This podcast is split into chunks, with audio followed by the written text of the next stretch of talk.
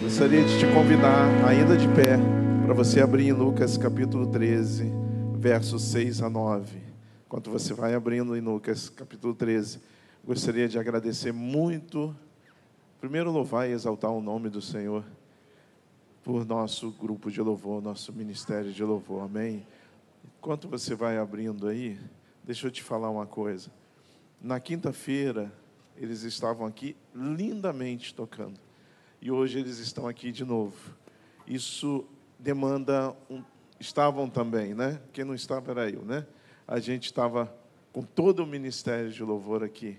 Irmãos, isso é fruto de trabalho. Isso é fruto de gente que tem compromisso com Deus. Isso é fruto de liderança séria. Não é isso? E a gente precisa honrar essas pessoas.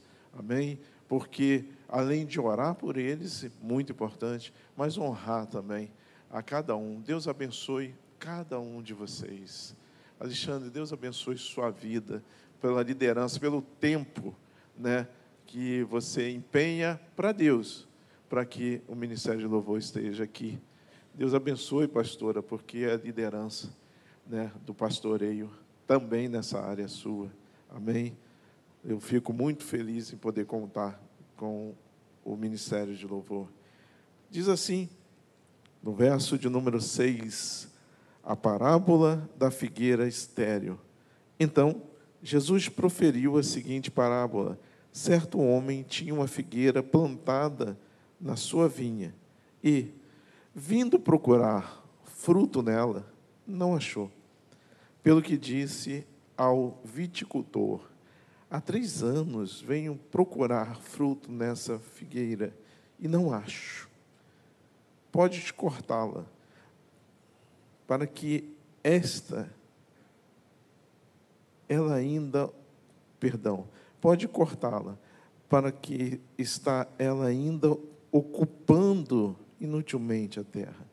Ele, porém, respondeu: Senhor, deixa ainda este ano até que eu escave ao redor dela e lhe ponha estrume. Se vier a dar fruto, bem está. Se não, mandarás cortá-la.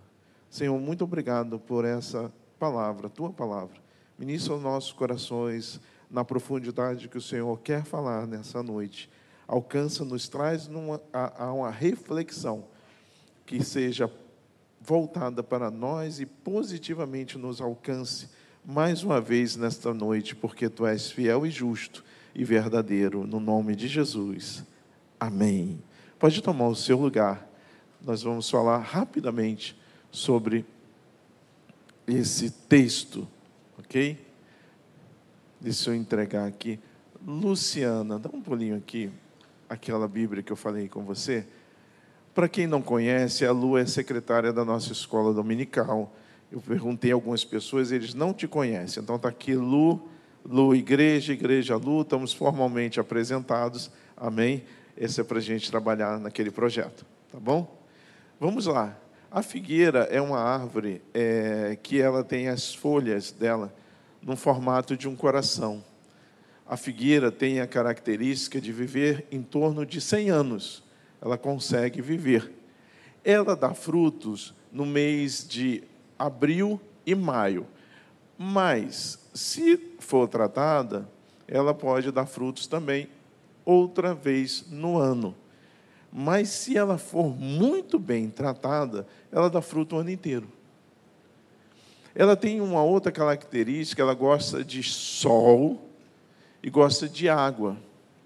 E o seu fruto é muito saboroso, além de tratar na nossa vida, na nossa saúde, em alguns aspectos pessoais da nossa saúde, ela nos toca e nos abençoa. O que é interessante nessa parábola que Jesus vai falar ao nosso coração? E parábola, para você que não conhece, é uma pequena história que faz alusão a algo real. Então, para que Jesus se tornasse mais didático, ele usava então histórias que falavam do cotidiano daquelas pessoas, que na sua maioria eram agricultores. Então, era fácil entender o que Jesus estava dizendo através das histórias que ele está contando. Essa faz com que nós estejamos atentos a alguns propósitos, alguns pontos importantes.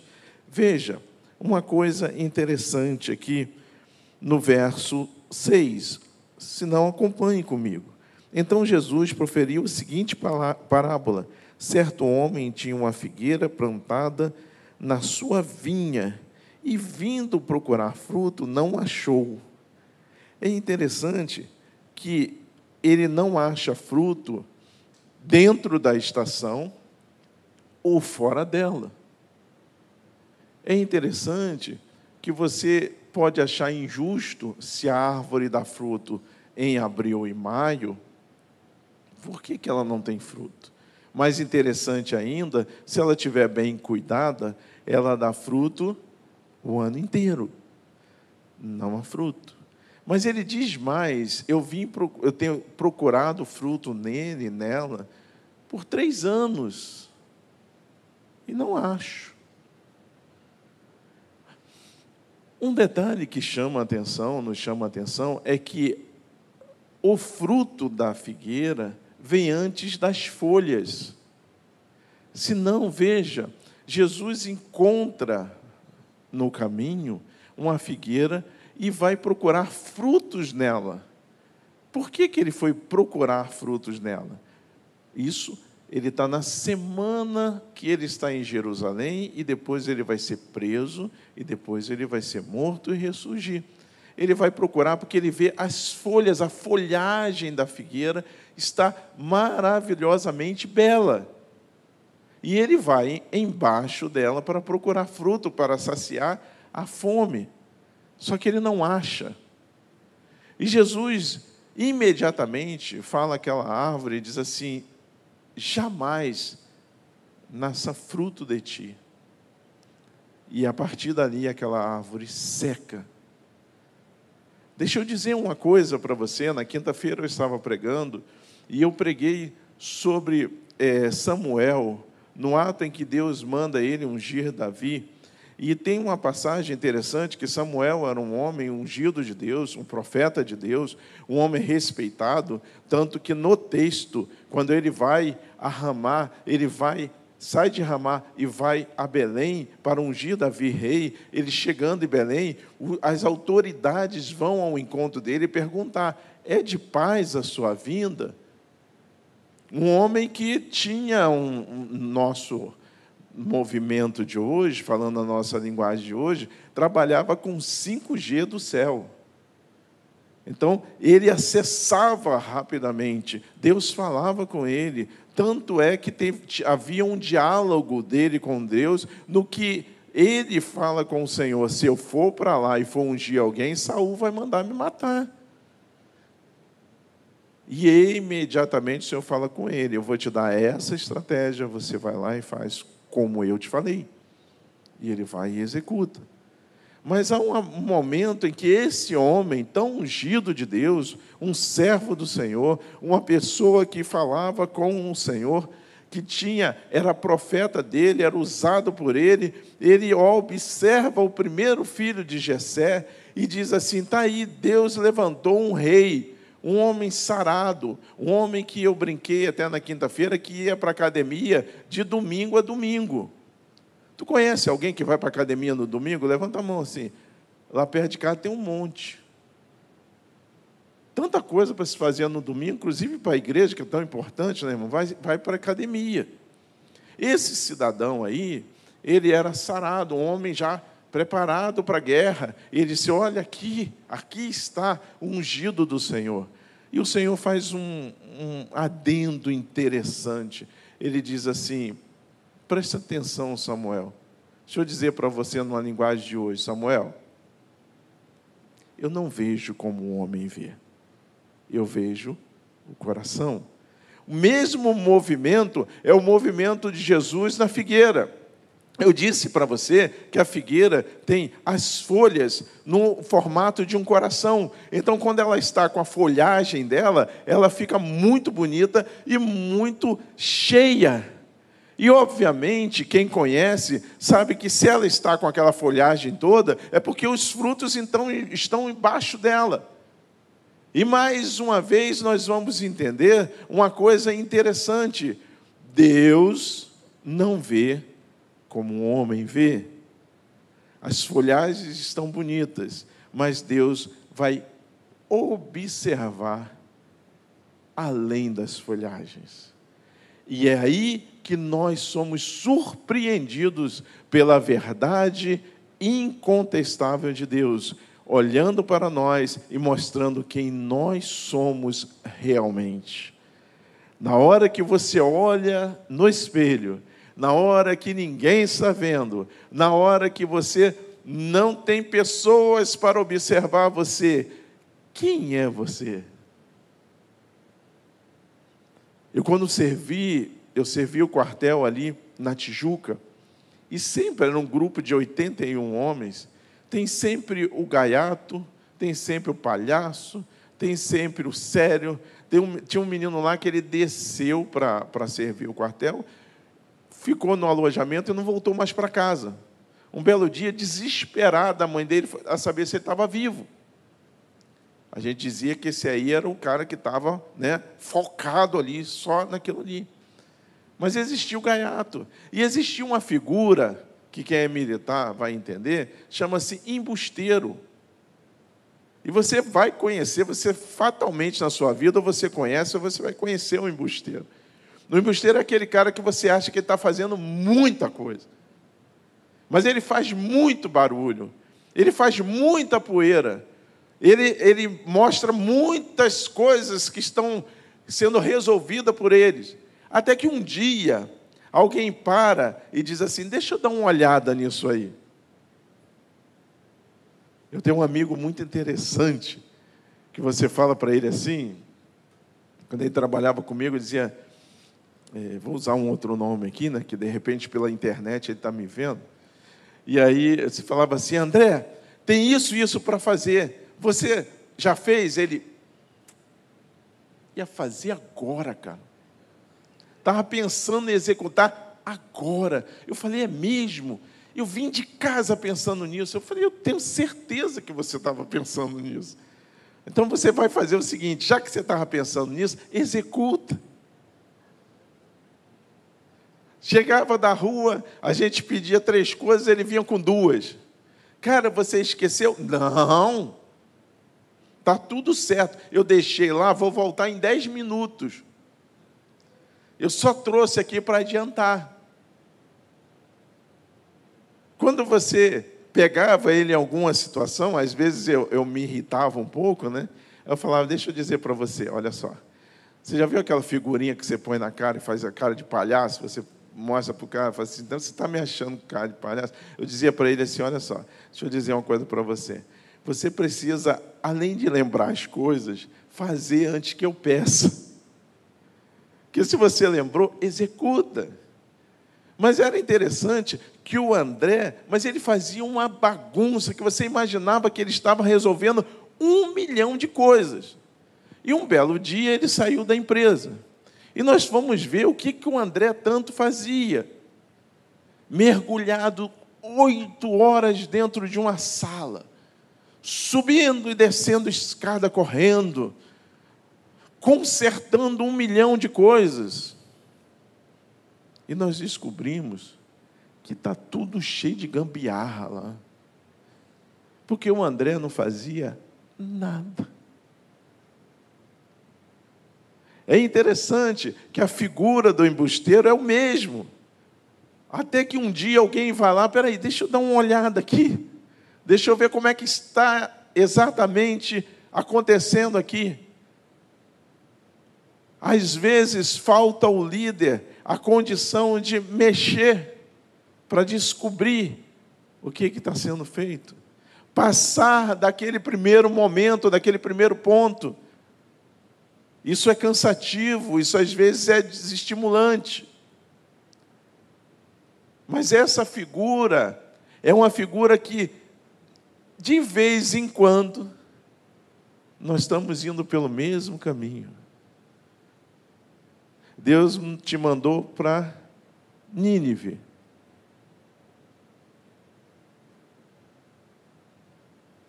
Deus mandou você ir para cá. E você está indo para onde? Para lá.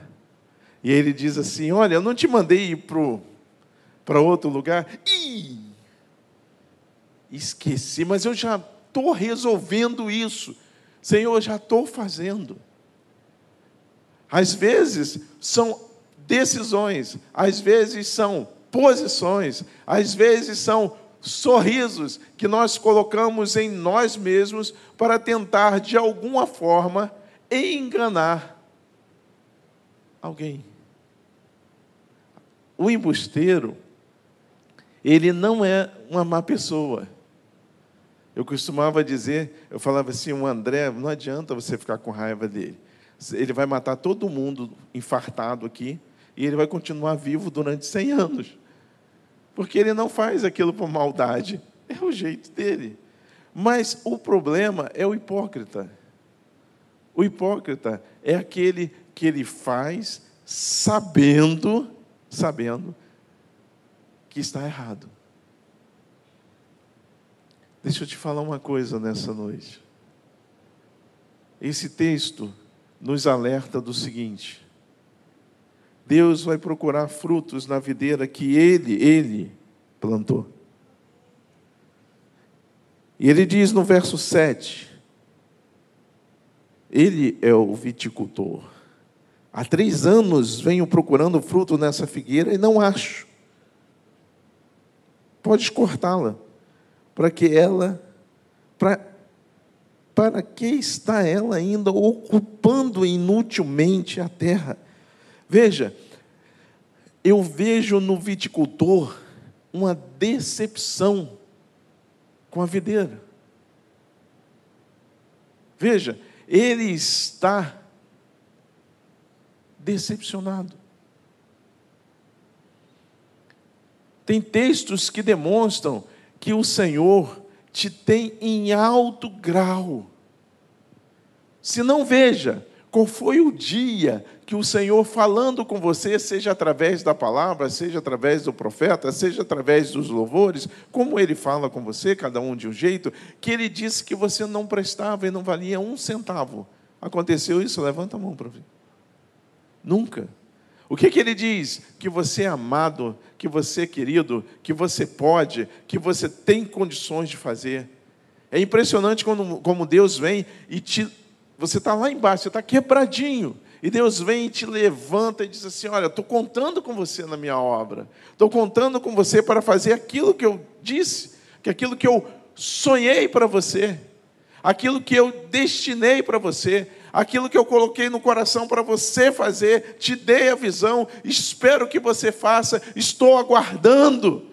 E no que está aguardando, nós temos pessoas tomando decisões para longe do arraial de Deus. Suas decisões, a maneira com que você acha que tem que viver, porque a vida é sua. Deixa eu dizer para você nessa noite: quem plantou aquela árvore foi o viticultor, ele é o dono da árvore, é Ele que é o dono da sua vida. Você querendo ou não, você achando que é bom ou não, você entendendo ou não, foi Ele que plantou a árvore.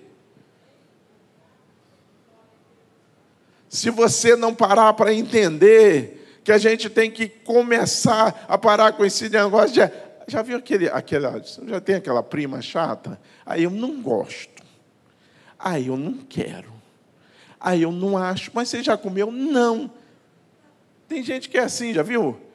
Você já comeu? Não. Mas eu não gosto. Mas eu não quero. E tem gente que é assim com Deus, e a gente quer que Deus faça o seguinte: não, meu filho, fica do jeito que você está aí, que vai dar tudo certo.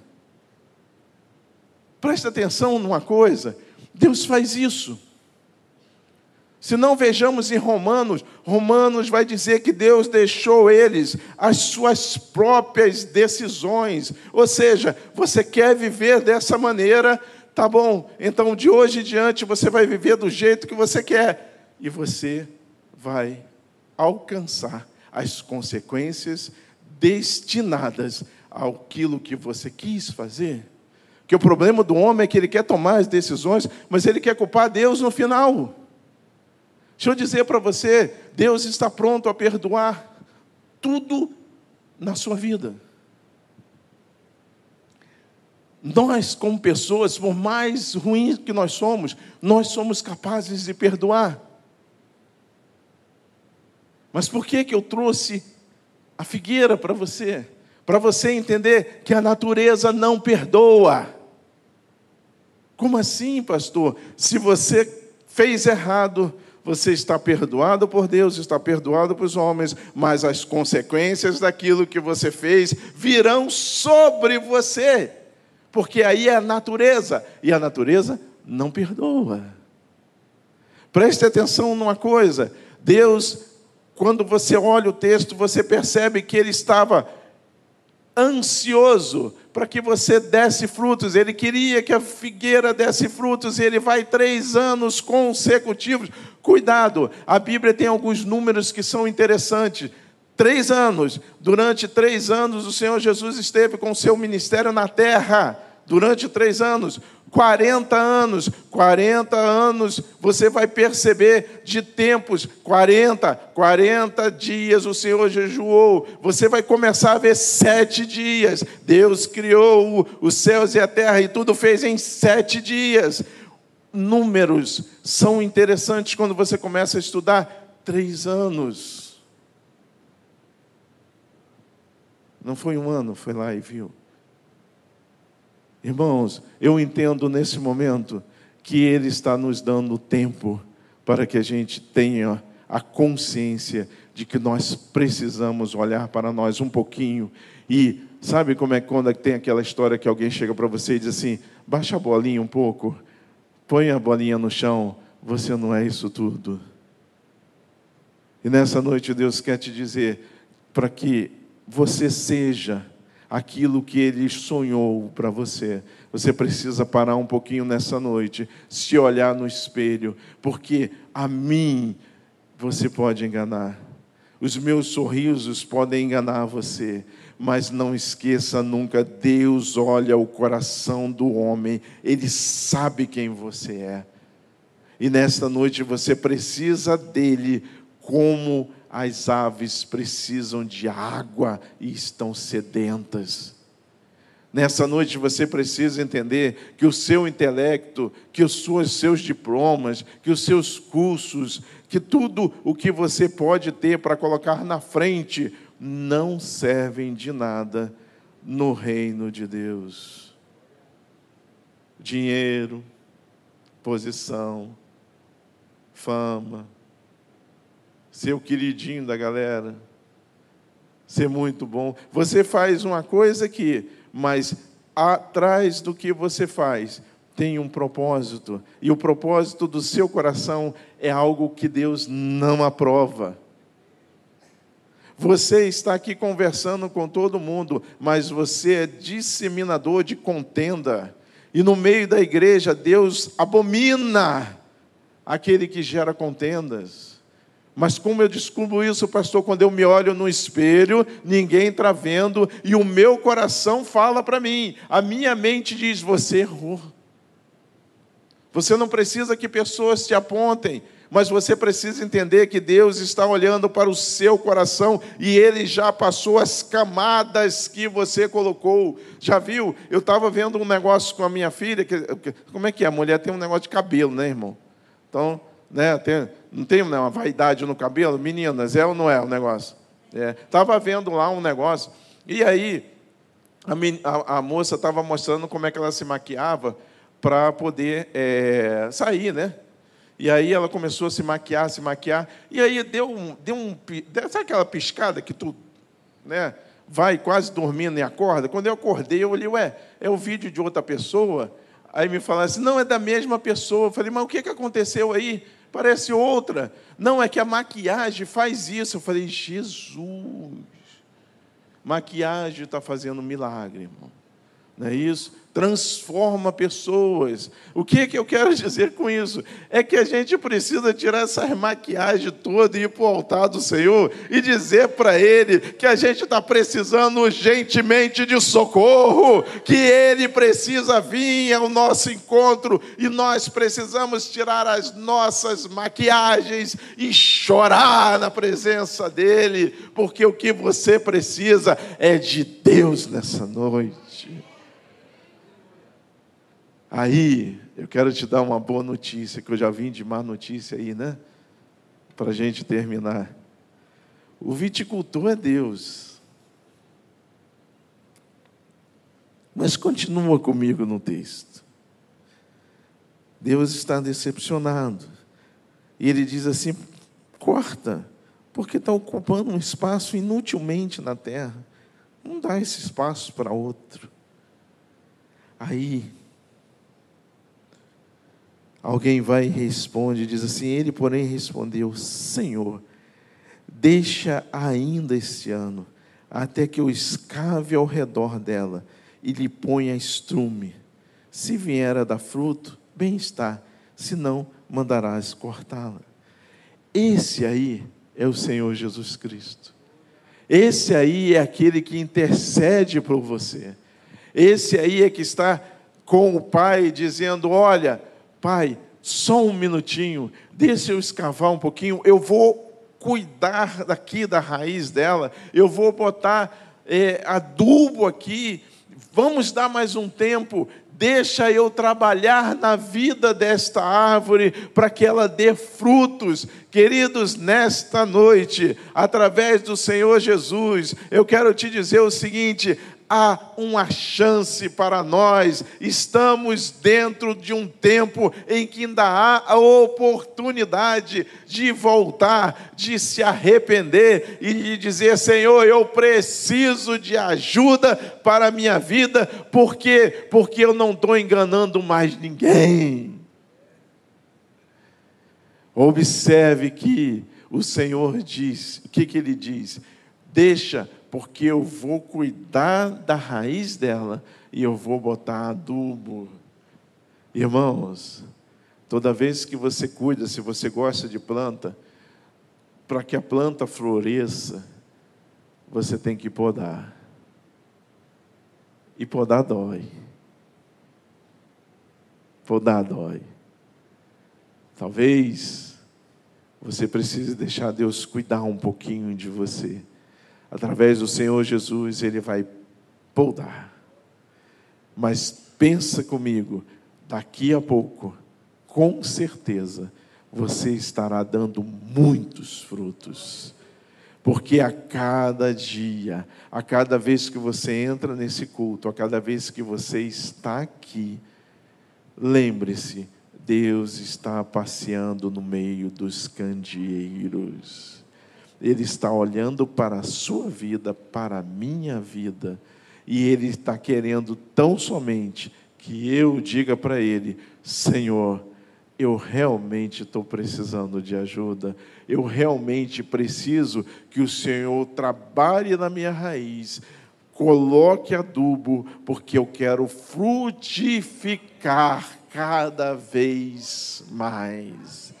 Você é estéreo nesta noite você precisa frutificar. Você precisa frutificar no reino de Deus, na casa de Deus. Qual o propósito que você tem? O que, que Deus colocou no seu coração para fazer que você está adiando? Ó, há muito tempo. Por que, que os seus, as suas vontades estão de alguma forma contrariamente indo aquilo que Deus quer para a sua vida, porque as suas decisões até hoje têm afastado você da presença de Deus, por que, que você não se deixa produzir em Cristo frutos dignos de pessoa, de pessoas que se arrependeram e que são verdadeiramente, genuinamente convertidos ao Senhor. Nessa noite, quero trazer a sua reflexão, aquilo que você tem vivido. Tem gente que é chatinho, né? Tem gente que tudo que faz tem que ser do seu jeito, tem que ser da sua forma. Deixa eu te falar uma coisa. Normalmente esses aí, o lagar deles são mais fundo. Deus vai te encontrar em algum momento. Tenha certeza disso. Deus vai tratar de você, porque o desejo e o intuito do Senhor é que ninguém se perca. Suas decisões te levam para longe de Deus, esse seria o momento de você voltar à casa do Pai. Você entrou aqui nessa noite e tem, de alguma forma, procurado a presença de Deus. Seria bom, de bom tom, que você entendesse que o Senhor está dando tempo para que você resolva essa questão. Um belo dia, impreterivelmente, o tempo acaba. Você poderia ficar de pé comigo?